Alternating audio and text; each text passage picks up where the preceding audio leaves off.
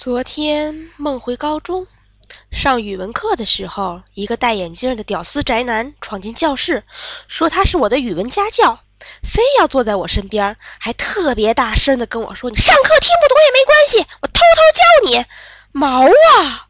你偷偷个毛啊！你叫这么大声，隔壁班都听见了，好吧？话说你这么大嗓门，你家里人知道吗？这个时候，我突然发现我的语文书找不到了。当时就严重怀疑是班上一个跟我有过节的人偷的，后来一想，不对呀，丫这段时间根本就没有机会靠近我，怎么可能偷我的书呢？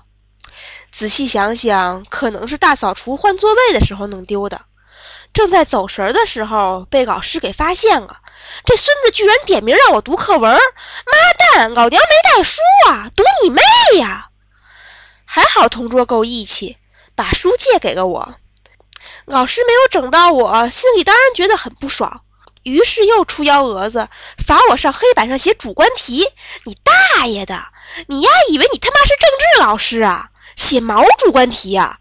主观题你妹呀！但是没办法，老师终归是老师，那再缺德我也不能咬他，你说对吧？所以只好上讲台写题。写到一半的时候，发现手里的卷子突然被换掉了。心里一惊，然后就醒了。